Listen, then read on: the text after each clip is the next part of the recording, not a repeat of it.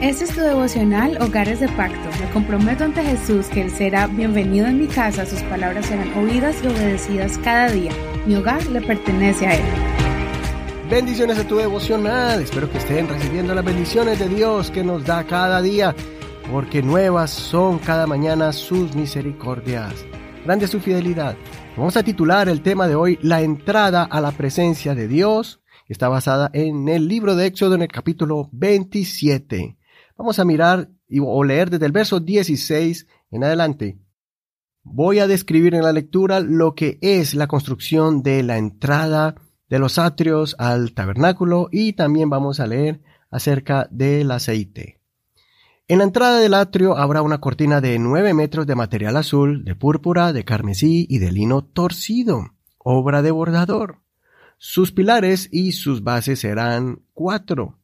Todos los pilares alrededor del atrio estarán ceñidos de plata, sus ganchos serán de plata y sus bases de bronce. El atrio será de 45 metros de largo, de 22 metros y medio de ancho y de 2 metros 25 centímetros de alto. Sus mamparas serán de lino torcido y sus bases de bronce. Todos los utensilios para el servicio del tabernáculo, así como todas las estacas y las del atrio, serán de bronce. Tú mandarás a los hijos de Israel que te traigan aceite de olivas claro y puro para la iluminación, a fin de hacer arder continuamente las lámparas. Aarón y sus hijos las dispondrán delante del Señor en el tabernáculo de reunión, fuera del velo que está delante del testimonio, desde el anochecer hasta el amanecer. Este es un estatuto perpetuo de los hijos de Israel a través de sus generaciones. Hasta aquí la lectura de hoy. Todo el capítulo abarca la construcción del altar de bronce, donde el pueblo presentaría sus ofrendas y holocaustos al Señor. Como eso no pudimos leerlo, no te olvides de leer todo el capítulo completo para que mire los detalles de este. Después sigue el diseño del atrio del tabernáculo, que es la entrada al tabernáculo de Dios y el lugar que los sacerdotes usaban para ofrecer los sacrificios, porque allí estaban el altar y la fuente de bronce.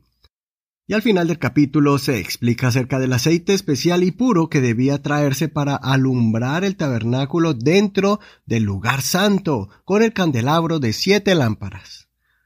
Quisiera hoy que detallemos la construcción de la entrada del atrio. El tabernáculo tenía solo una entrada. No había otra alternativa para acceder a la presencia de Dios. Era diseñada con una cortina especial de diferentes clases de colores. El azul simboliza el cielo donde habita el Dios eterno. La púrpura simboliza el reinado celestial de Dios. El carmesí simboliza la sangre derramada para redención del pecador. Y el lino simboliza pureza, santidad. Note que la entrada era sostenida por cuatro columnas de plata sobre bases de bronce. El bronce simboliza la justicia de Dios y la plata simboliza el perdón o redención. Según varios eruditos de la palabra de Dios y teólogos, ellos sugieren que las cuatro columnas simbolizan a los cuatro evangelios, San Mateo, Marcos, Lucas y San Juan, los evangelios escritos por estos hombres de Dios. Con estas descripciones, ¿puedes entender el significado de la puerta? La puerta es Jesucristo. El Señor se identificó ante los judíos como la puerta. Lo encontraremos en Juan capítulo 10, verso 9 y 10. Yo soy la puerta. El que por mí entrare será salvo, y entrará y saldrá y hallará pastos. El ladrón no viene sino para hurtar y matar y destruir. Yo he venido para que tengan vida y para que la tengan en abundancia. La puerta a la presencia de Dios es Jesucristo. Por eso él dijo, nadie viene al Padre sino por mí. Nadie puede conocer a Dios sino por medio de Jesucristo. El rey David sabía que el estar en la puerta de la presencia de Dios ahí en los atrios era mucho mejor que estar lejos. Leamos el Salmo 84, verso 10. Porque mejor es un día en tus atrios que mil fuera de ellos. Escogería estar antes a la puerta de la casa de mi Dios que habitar en las moradas de maldad. No hay ningún placer terrenal que supere el estar en la presencia del Señor. El salmista David sabía que Dios era la misma puerta a la bendición. Por eso buscaba siempre el camino de Dios y entrar por sus puertas. Salmos 86, 11 dice, Enséñame, oh Señor, tu camino, caminaré yo en tu verdad, afirma mi corazón para que tema tu nombre. Más adelante, David testifica la bendición de haber entrado por esa puerta, como dice en el Salmo 119, verso 30. Escogí el camino de la verdad, he puesto tus juicios delante de mí.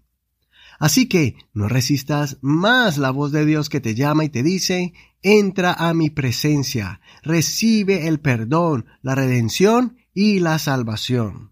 Si algún día te alejaste del Señor, tienes que entrar por la misma puerta. No hay otra religión, ni otro maestro, ni otro salvador, ni otro credo. Entra con toda tu familia y habiten en los atrios del Señor.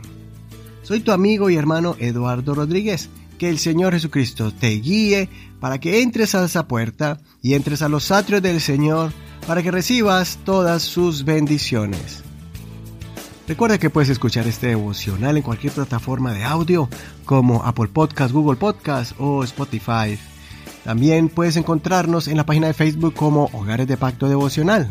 Ahí puedes encontrar las notas de este programa en español, en inglés y también el enlace que te enviará nuestro podcast en la plataforma Spreaker. Ahí están este y muchos mensajes más. Bendiciones de Dios para ti. Gracias por compartir este devocional y gracias por tus oraciones a favor de este ministerio. Bendiciones.